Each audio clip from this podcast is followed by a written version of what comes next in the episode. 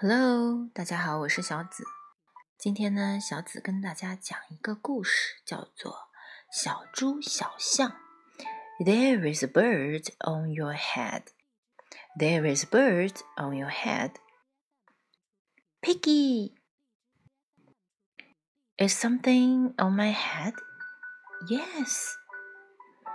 There is a bird on your head. There is bird on my head. Ah!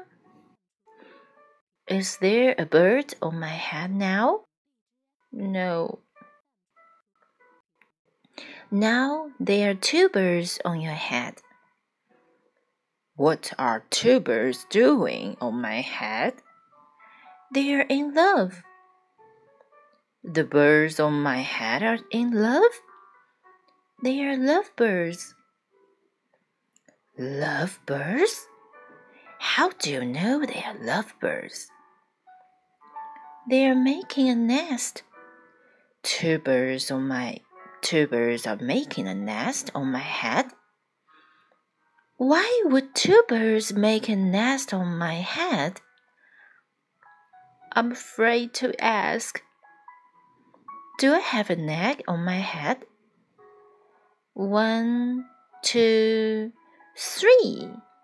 You have three eggs on your head. I do not want three eggs on my head. Then I have good news. These eggs are gone. The eggs are hatching. Hatching? The eggs on my head are hatching.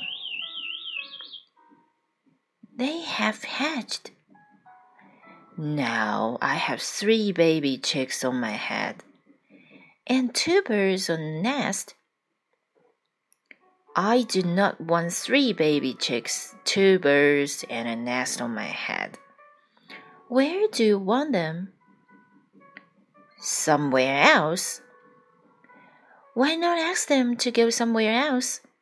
Ask them? Ask them. Okay, I will try asking. Excuse me, birds, will you please go somewhere else? No problem. It worked. Now there are no birds on my head. Thank you, Piggy. Thank you very much. You're welcome. OK，大家都学会了吗？那么呢，我们再把它的中文意思讲一遍。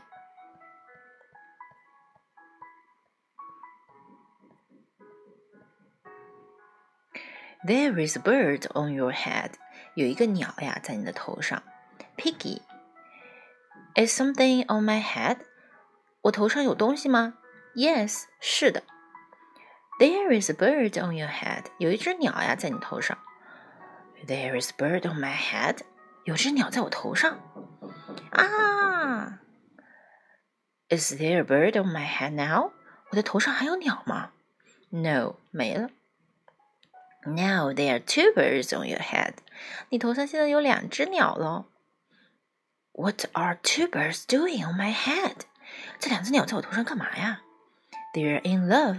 啊，他们在相亲相爱呢。The birds on my head are in love. They are love birds. 对呀，他说两只鸟在我头上相亲相爱。对呀，他们是一对爱人。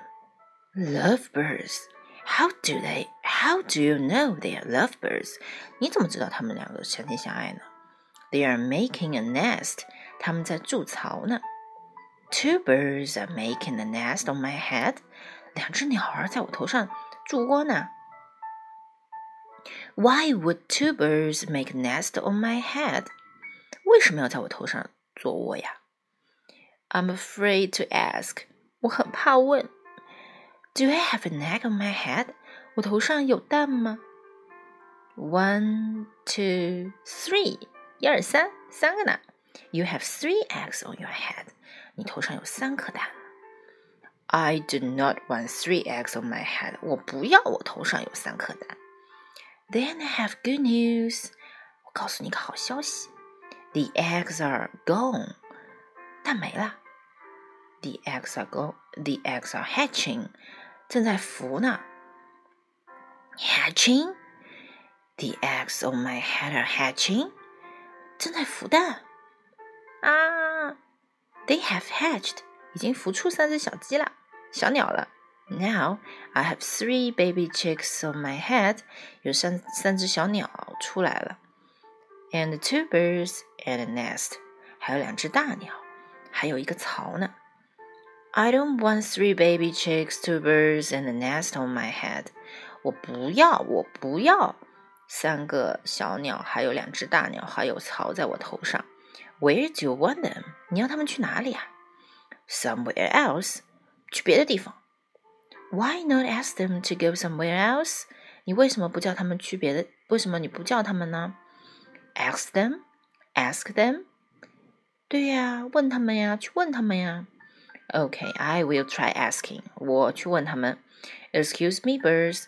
Will you please go somewhere else？你们可以去别的地方吗？No problem。鸟儿们说没问题。It worked。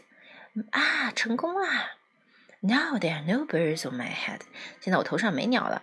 Thank you, Piggy. Thank you very much。谢谢你，小猪。拜拜。